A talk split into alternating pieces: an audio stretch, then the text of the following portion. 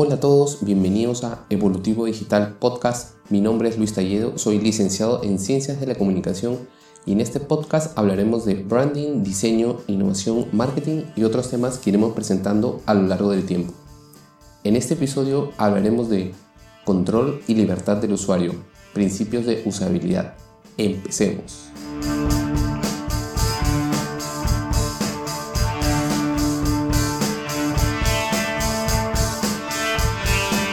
En este episodio hablaremos del tercer principio de usabilidad que es control y libertad del usuario establecido por Jacob Nielsen, especialista en usabilidad. Eh, como ya hemos mencionado en los anteriores podcasts, estamos hablando de los 10 principios de usabilidad. Eh, en este momento estamos, o en este episodio estamos en el tercer principio, ¿no?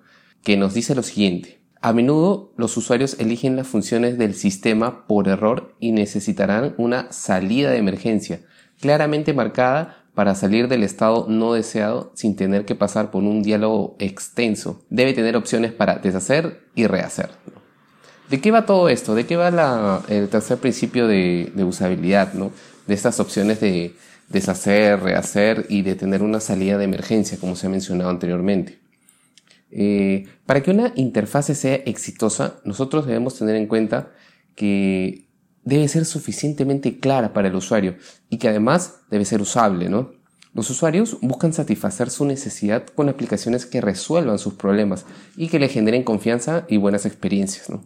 Para esto es que Jacob Nielsen, tiempo atrás, bastante tiempo atrás, desarrolló estos 10 principios de usabilidad para interfaces, ¿no? Las cuales actualmente siguen, se siguen utilizando, ¿no? Aún si antes se utilizaba en web, ahora se utiliza en web y además en las aplicaciones, ¿no? ¿A qué se refiere con libertad y control del sistema por parte del usuario? Acá nosotros nos referimos a que el usuario debe sentirse cómodo al momento de utilizar una interfase. Esa sensación de libertad que le damos al usuario, el poder que le damos el de navegar por una web o una aplicación móvil con total confianza, sin temor a que se puede equivocar.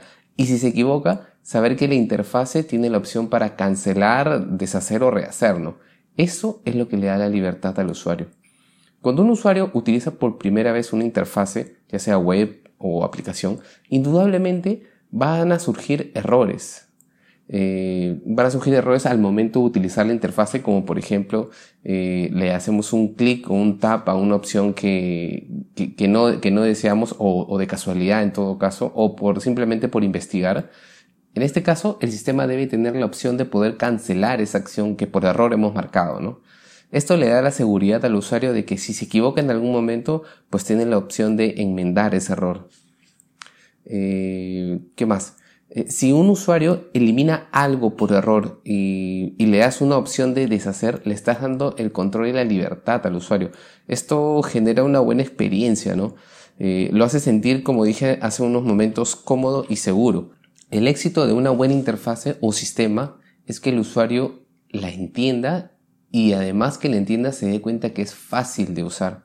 Entonces, ya teniendo un poco más claro eh, este, estos conceptos de, o este tema de, de libertad, eh, es que vamos a, vamos a hablar de algunos ejemplos para entenderlo un poco más sobre este tercer principio de usabilidad, ¿no?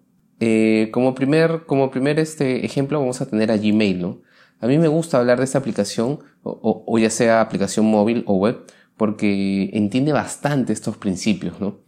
Cuando tú estás en la web de Gmail, eh, estás en tu bandeja de entrada y tienes tus correos, tú le das clic al tachito de basura para eliminarlo, automáticamente, o mejor dicho, inmediatamente y de, manera, y de manera clara, inmediatamente y de manera clara, te arroja un mensaje que dice, este correo se ha movido a la papelera y al ladito nomás de ese texto, con una, con una tipografía, bueno, con la misma tipografía pero con otro color, te da la opción de deshacer. Si por error nosotros no hemos querido borrar este, este correo de email, pues te da la opción de deshacer, ¿no? Y automáticamente deja las cosas tal y cual como estaban antes de, de haberle dado un clic al tachito de basura, ¿no? Estos errores son muy comunes porque eh, yo los he pasado, ¿no? A mí, a, veces de estar eliminando, eliminando, se me ha pasado un correo que no quise eliminar y automáticamente me di cuenta que no era, ¿no? Entonces le di la opción de deshacer y lo regresaba nuevamente a la bandeja de entrada, ¿no? Eh, como, como, otro ejemplo, si seguimos hablando de interfaces web, eh, el ejemplo más claro de, deshacer y rehacer, en, todo caso, son los botones de retroceder y avanzar, ¿no? Que pueden ser un poco análogos, ¿no? Se pueden entender casi, casi igual, ¿no? ¿Se imaginan si, si el usuario no tuviera estos botones eh, dentro de una web? Antes de realizar cualquier opción, tendría que pensarlo bastante, ¿no? Para luego darle un clic, ¿no? Porque si no, luego no habría marcha atrás, ¿no? Esto es de lo que habla el tercer principio de usabilidad, darle la libertad al usuario para que si le dio clic a, a, una opción, este tenga la opción y quizás no era la que él quería, quizás tenga la opción de retroceder o inclusive avanzar, ¿no? La sensación de libertad hace que el usuario tenga una buena experiencia con la interfase. Lo que yo pienso es que frustrante sería el no poder tener esos botones, ¿no creen? A, a, mí sí me sería, me sería sumamente difícil este, seguir navegando.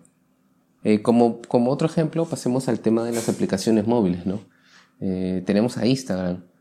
En Instagram, cuando estás conversando por, por interno con, con algún usuario, algún amigo, tú envías mensajes, fotos, texto y además te da la opción de anular un envío o anular un mensaje. No sé si se habrán dado cuenta que cuando envían, eh, dejan apretado o hacen un sweep y te da la opción, te dan tres opciones, ¿no? Uno creo que es este, anular el envío y no me acuerdo de la otra opción, sinceramente, ¿no? Pero además de, darle ese anular envío, ¿a quién no le ha pasado que, por ejemplo, has enviado un texto que realmente no era para esa persona, sino para otra persona? Entonces te da la opción de borrar. Eh, ¿A quién no le ha pasado? Pues, ¿no? Una persona se, se rectifica a veces también y, y bueno, son cosas que pasan, ¿no? Inclusive, dentro de ese mismo mensaje de anular envío, te da una opción de cancelar por si realmente este, deseas borrar o no el envío, ¿no? Estas son las libertades que, el usuario realmente aprecia, ¿no? Eh, ¿Qué otro ejemplo podría haber? allá, dentro de Instagram también tienes más ejemplos de libertad y control del usuario, como, como pueden ser, como dije antes, ¿no?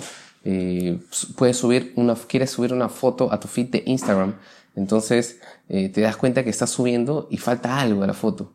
Entonces dices, bueno, mejor la voy a desarrollar, mejor la voy a subir, eh, la voy a subir en otro momento. Entonces tienes la opción para ir atrás. Inclusive, aparte de, tener la opción de ir atrás, te das una pregunta, que si sales de esto, todos los cambios o se borran o lo puedes guardar en borrador. Entonces ahí te da una opción de libertad de decirte, ok, si, si no lo quieres postear en ese momento, bórralo o te damos la opción para que lo guardes y que más adelante lo puedas, este, puedas terminar tu post, ¿no? Eh, para mencionar este, otra aplicación como ejemplo también sería WhatsApp, es la que tiene también la, opción de anular mensajes, ¿no? Esto a mí me, parece, me parece sumamente interesante porque eh, me ha pasado al momento de enviar algunos mensajes, a, algunos textos a algunos amigos y me he equivocado por teniendo tantas ventanas, suele pasar. Y eh, obviamente he borrado el mensaje, ¿no? Y me han dicho, oye, te has borrado un mensaje, ¿no? Sí, lo que pasa es que me equivoqué, ese mensaje era para, otro usuario, para otro amigo en todo caso, ¿no? Eh, estos son los, este, los ejemplos por los que, por los que día a día nosotros los usuarios pasamos, ¿no? Ejemplos que existen actualmente en interfaces, ¿no? Y y a mi parecer, estas acciones hacen que la experiencia del usuario sea buena y, pues se sientan libres ¿no? de, de, manejar este, cualquier aplicación. ¿no? Otro ejemplo que podríamos ir ya, ya no en aplicaciones web y, y no aplicaciones móviles sería tu mismo celular.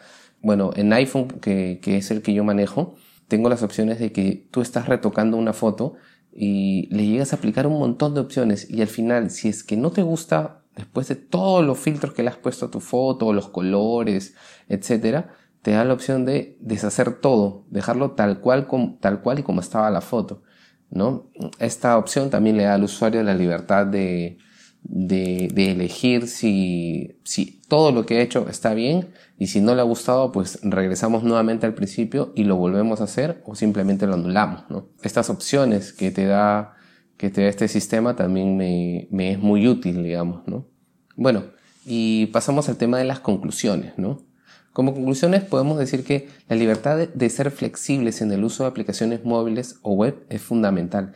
Tener las opciones de editar, rehacer, deshacer son básicas para generar una buena experiencia de usuario.